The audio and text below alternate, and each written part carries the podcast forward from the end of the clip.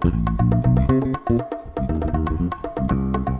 Oi novamente, gente. Agora finalmente estamos em fevereiro de 2022. Fevereiro que marca os 100 anos de fato da Semana de Arte Moderna, um evento tão importante do qual já tinha falado, né, em, em outro vídeo, vou deixar aqui no card para vocês. E nessa toada aí de lembrar, de celebrar os 100 anos da Semana de Arte Moderna, eu tô aqui também para celebrar o mês de fevereiro, a minha plena recuperação da Covid, porque sim, final de janeiro aí eu fui acometida por por esse mal, o mal do século, o mal da nossa época, mas felizmente, graças à vacina, graças à pesquisa, graças a gente que gosta, que quer estudar e que quer contribuir para a sociedade com os estudos, né, para um mundo mais confortável, né, um lugar mais seguro e mais saudável, eu só tive sintomas leves e estou aqui para compartilhar com vocês essa leitura maravilhosa. Hoje eu vou falar sobre A Pauliceia Desvairada de Mário de Andrade. Pauliceia Desvairada foi um livro publicado no ano de 1922. Os poemas foram escritos no ano, no, entre os anos de 1920 e 1921 e é considerada uma das obras mais importantes do escritor Mário de Andrade e também uma das obras mais importantes desse momento da história da literatura brasileira. Né? Mas é uma obra marcante não só para a Semana de Arte Moderna,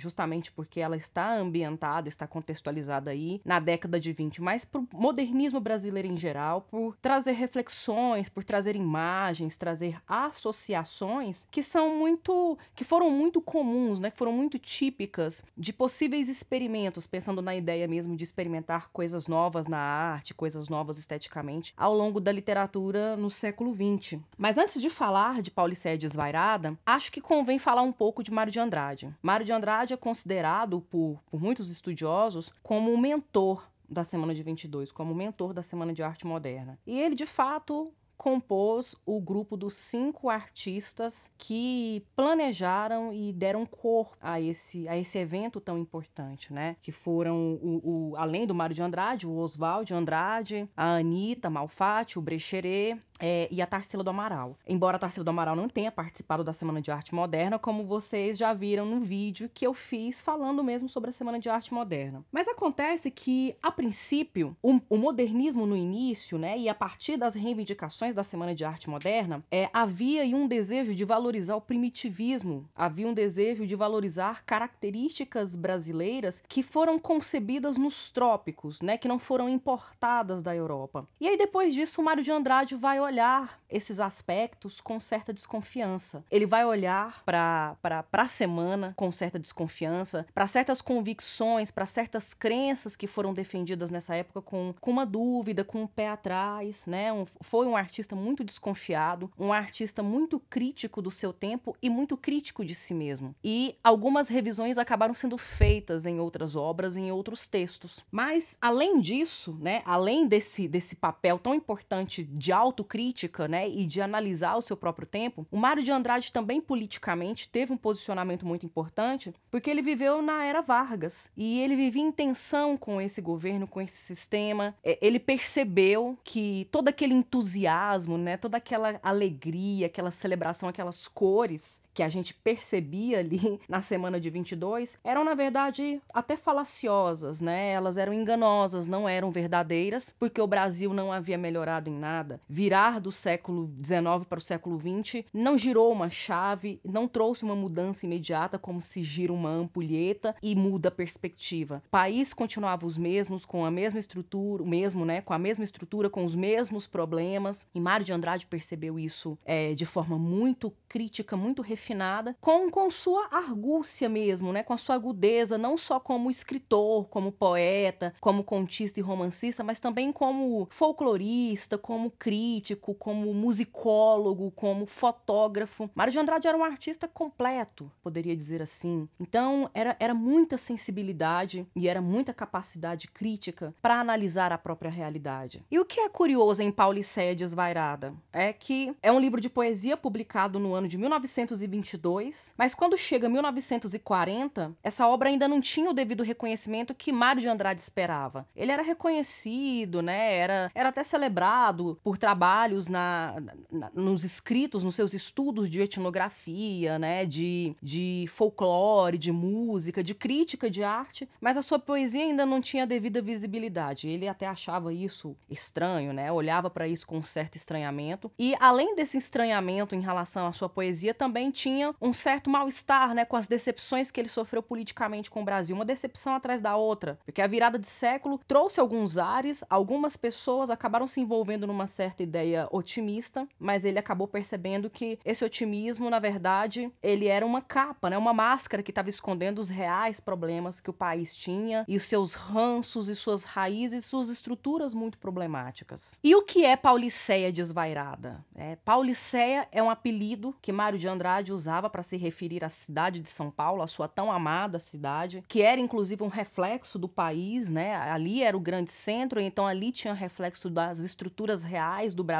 Embora os problemas no Brasil profundo nessa época pudessem ser muito mais complicados, muito mais desafiadores e angustiantes, mas Pauliceia Desvairada, além de ser um retrato desse, de, de, dessa vida urbana, né, desse processo de urbanização, de crescimento da cidade com todas as suas cores, seus movimentos, seus ruídos, seus barulhos, né, pessoas indo e voltando, toda essa geometria urbanística, é também um retrato multiétnico do Brasil. É como o Brasil é formado, como a própria Pauliceia é formada, né? Porque a Pauliceia tem os seus aspectos modernos, os seus seus aspectos de progresso, de civilização, mas também tem os seus aspectos arcaicos, os seus aspectos rurais, os seus aspectos agrários, os seus aspectos atrasados, né, podemos dizer assim, já que o modernismo, né, já que a Semana de Arte Moderna reivindicou tanto o progresso, né, a, o, o avanço, a evolução, não, não era assim que estava, né? Na década de 20 não era assim que o Brasil estava. Estava muito mais próximo ainda de um retrocesso, de um passado, de um certo arcaísmo paulista Pauliceia Desvairada é um livro muito interessante, mas mais interessante ainda é o prefácio, que tem o título de Prefácio Interessantíssimo, prefácio que Mário de Andrade escreveu essa obra, e aqui ele fala algumas coisas interessantes. Ele já começa assim: leitor, está fundado o desvairismo. E o que, que é esse de desvairismo, gente? É, é justamente essa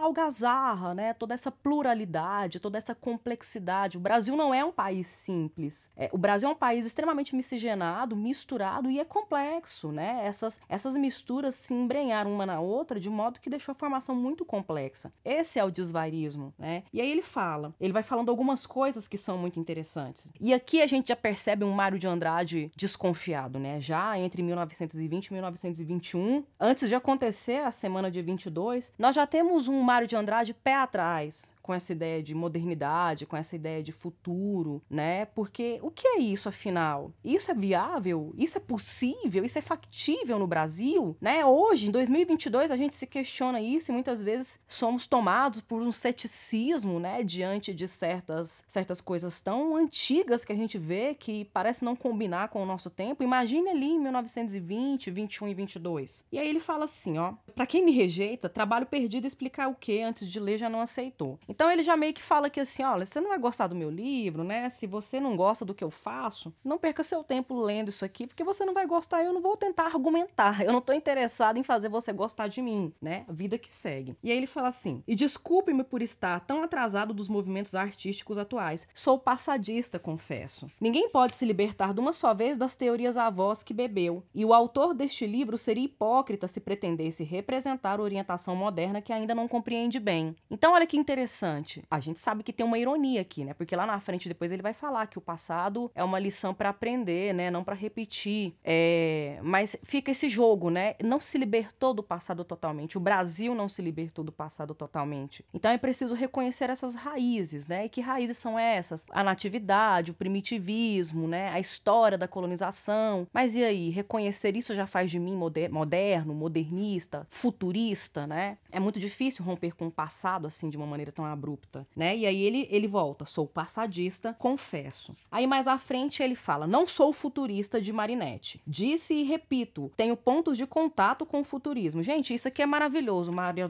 de Andrade falar isso, porque o futurismo do Marinette era violento, era destruição, né? Quando a gente lê o manifesto futurista, a gente vê que o cara era um louco, que o cara queria, queria destruir tudo, queria botar abaixo o passado, queria botar abaixo as memórias, a história, botar abaixo os livros, queimar bibliotecas, e a gente sabe quem é que gosta de queimar a biblioteca, quem é que gosta de queimar livro, quem é que quer destruir a história para repetir barbáries, torturas e violência, né? Então, o futurismo do Marinetti não tem nada de glamour, não tem nada de bonito, não tem nada de interessante. E é, interess é legal que o Mário de Andrade rejeite isso. Ele tem pontos de contato com a ideia de futuro, com a ideia de progresso, com a ideia de modernização. Mas isso é viável? Aí é que tá. Ao longo do tempo, esse artista faz a reflexão: será que é viável? Será que isso acontece no Brasil? Aí mais à frente, ele vai falando de questões políticas, ele fala, né, do que que volta na poesia dele, do que que é que aparece, do que é que ele lê, e vem algo muito interessante. As decadências não vêm depois dos apogeus. O apogeu já é decadência, porque sendo estagnação não pode conter em si um progresso, uma evolução ascensional. Bilac representa uma fase destrutiva da poesia, porque toda perfeição em arte significa destruição. Imagina o seu susto, leitor, lendo isto. Não tenho tempo para explicar. Estude se quiser. É tão genial, né? Porque ele estudou a exaustão, né? O que mais fez, o que o Mário de Andrade mais fez foi, foi estudar na vida dele, né? O nosso primitivismo representa uma nova fase construtiva. A nós compete esquematizar, metodizar as lições do passado. Então há aqui um, uma ideia de futuro, né? De olhar para o futuro, mas também de considerar o passado e do que, o que é que a gente recebe recebeu disso. E a Pauliceia é assim. Na Pauliceia, gente, convivem essas duas forças, essas duas forças coexistem. Um progresso chegando e um passado sendo abandonado aos poucos, porque ele ainda está muito forte, ele ainda está muito presente no dia a dia. E aí vem a linda definição dele de lirismo: estado afetivo sublime, vizinho da sublime loucura. Preocupação de métrica e de rima prejudica a naturalidade livre do lirismo objetivado. Então ele tem aqui algo, né, nesses poemas de Paulicéia Desvairada, algo que é muito típico mesmo, muito próprio do, do século XX, do modernismo no Brasil, que é a utilização do verso livre, é não se preocupar muito com formas rígidas, né, com formas fixas, é, a rima, a metrificação muito regular, né, não há muito essa preocupação. Há muito pelo contrário, né, o verso livre, versos muito extensos, é, é, estabelecendo uma espécie de incongruência, né, com versos muito curtos, muita marca de oralidade, muitos estrangeirismos, né? Porque há uma mistura aí de, um, de, um, de uma certa fala muito coloquial, muito informal do dia a dia das pessoas simples, ao lado de, de, de afetamentos, né? De afetações estrangeiras, né? De tentar reproduzir pompas europeias. Escrever arte moderna não significa jamais para mim representar a vida atual no que tem de exterior, automóveis, cinema, asfalto. Se estas palavras frequentam-me o livro, não é porque pense com elas escrever moderno, mas porque sendo meu livro moderno, elas têm nele sua razão de ser, que são elementos importantes, né, que fazem parte dessa construção da Pauliceia. E aí um dos trechos finais desse prefácio interessantíssimo que eu marquei, o passado é lição para se meditar, não para reproduzir. Mas o que é interessante aqui em Mário de Andrade, né? Essa edição que eu estou usando é a caixa da Nova Fronteira, que reuniu toda a poesia completa do Mário de Andrade. Aí aqui tem vários livros dele, e um dos primeiros que aparece aqui no volume 1 é a Pauliceia Desvairada. Na poesia do Mário de Andrade, forças contraditórias sobrevivem, elas coexistem, elas andam juntas, né? Passado e futuro é, concatenados no presente, um, um, olhar para os poetas e para o conceito de arte do passado e a, e a projeção de um conceito de arte de escrita moderna para o futuro, um olhar crítico para a história do Brasil, né? Do que, que ele traz de passado, o que que ele projeta para o futuro, a história do povo brasileiro desde as suas raízes e como estão se lançando, né? Como o povo brasileiro se lança para frente gente, a gente está aqui 100 anos depois. A gente poderia falar um pouco, né, para Mário de Andrade, se ele pudesse nos visitar. A gente poderia falar para ele: olha, Mário de Andrade, aqui a gente falhou, aqui realmente as coisas não melhoraram muito, né? Porque depois que você, que, depois que aconteceu tudo o que aconteceu no século XX, que você testemunhou uma ditadura, né? Você testemunhou a, a Primeira e a Segunda Guerra Mundial, a gente ainda teve outra ditadura, a gente teve pandemia, péssima gestão da pandemia e outros problemas gravíssimos 100 anos depois. A gente gente não se libertou muito desse, desse estigma, né, do coronelismo, da casa grande com a senzala. A gente não se libertou totalmente ainda, né? Só tem asfalto, mas o asfalto também é todo esburacado. E aproveitando a oportunidade, claro, né, estou falando de um livro de poesia, eu não vou sair desse vídeo sem ler pelo menos um poema. Existem poemas aqui que são longuíssimos, que vai páginas, trazem uma série de referências que a gente precisa parar para pesquisar, o que só comprova mesmo a inteligência, é, o, o, o, empenho, né, o esforço de pesquisador que o Mário de Andrade tinha para trazer tanta enciclopédia. E uma enciclopédia bem empregada, bem amarrada nos seus textos. Mas eu vou ler o primeiro poema de Pauliceia, que é um dos poemas mais lindos, é um poema extremamente comovente, a gente vê realmente que existe um amor pátrio aqui, mas não é qualquer amor, não é esse nacionalismo nacionalismo tacanho que a gente está acostumado a ver, né? De, de amar, ama a pátria, ama a pátria, mas não faz nada pela pátria, né? Só fica declarando aí amor e querendo exterminar o que é diferente e o que coloca como que se coloca como contraponto. E nem é aquele nacionalismo ufanista do século XIX, extremamente ingênuo, pueril, adolescente, até que não cabe mais nos dias de hoje. É um nacionalismo crítico, é um reconhecimento de que é, é necessário um amor à própria terra, à própria casa, mas essa casa casa precisa ser limpa, ela precisa ser reformada, ela precisa ser organizada, ela tá bagunçada, ela tá suja, ela tá feia e eu não quero viver aqui, não é confortável para mim desse jeito. Eu quero dar um jeito nela. E aí, quem mora aqui vai me ajudar? Essa é a pergunta, né, que Mário de Andrade está fazendo a nós. Fez a leitores de seu tempo, faz a nós hoje e talvez devemos ouvi-lo. E o poema que eu vou ler é lindíssimo. É uma inspiração que abre o livro e mostra todo esse amor que esse eu lírico tem por São Paulo. São Paulo, como emoção de minha vida. Os meus amores são flores feitas de original, arlequinal, traje de losango, cinza e ouro, luz e bruma, forno e inverno morno, elegância sutil sem escândalos, sem ciúmes, perfumes de Paris, Aris, bofetadas líricas no Trianon, Algodoal. São Paulo, comoção de minha vida. Galicismo a berrar nos desertos da América. É isso que São Paulo é. É isso que o Brasil é. Galicismo, né, que é essa marca do francês na própria língua, né? Esse afrancesado quando a gente vai falar algumas palavras em português, mas é um galicismo a berrar nos desertos da América. Então, olha aí essa cor local. Olha só essa ambientação, né?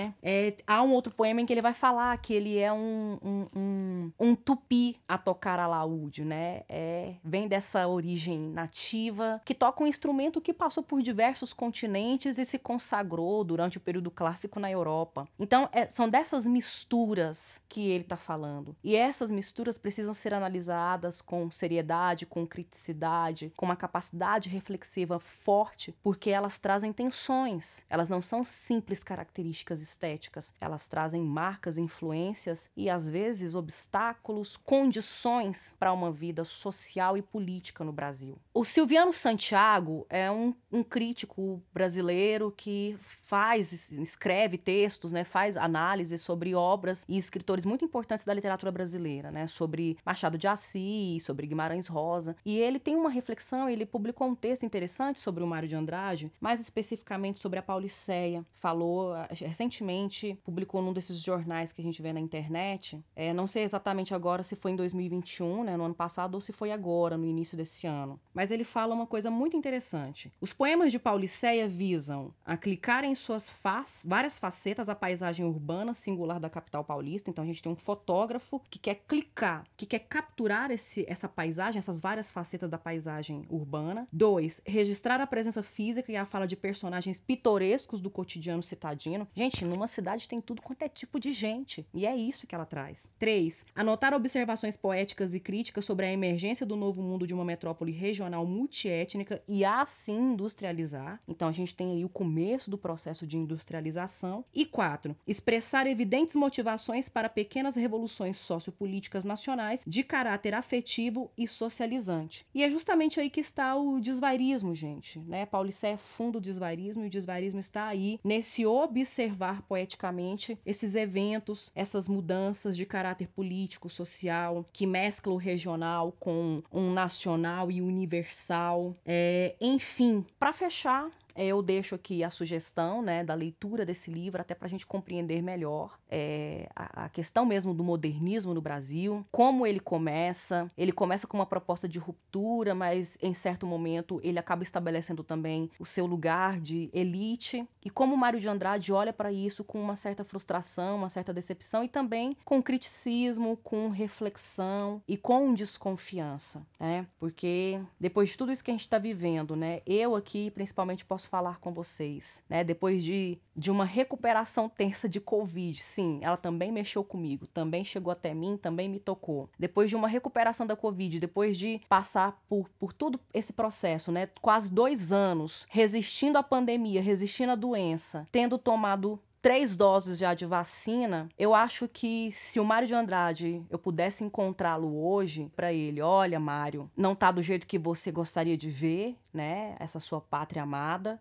Os problemas ainda são de 100, 200 anos atrás. Alguns estão mais acentuados, mas a gente tem vacina, a gente tem trabalhadores, a gente tem pessoas que não querem esse país mais do jeito que tá. E você é parte desse legado que ficou pra gente. Eu agradeço a atenção de vocês. Eu vou ficando por aqui. Até a próxima.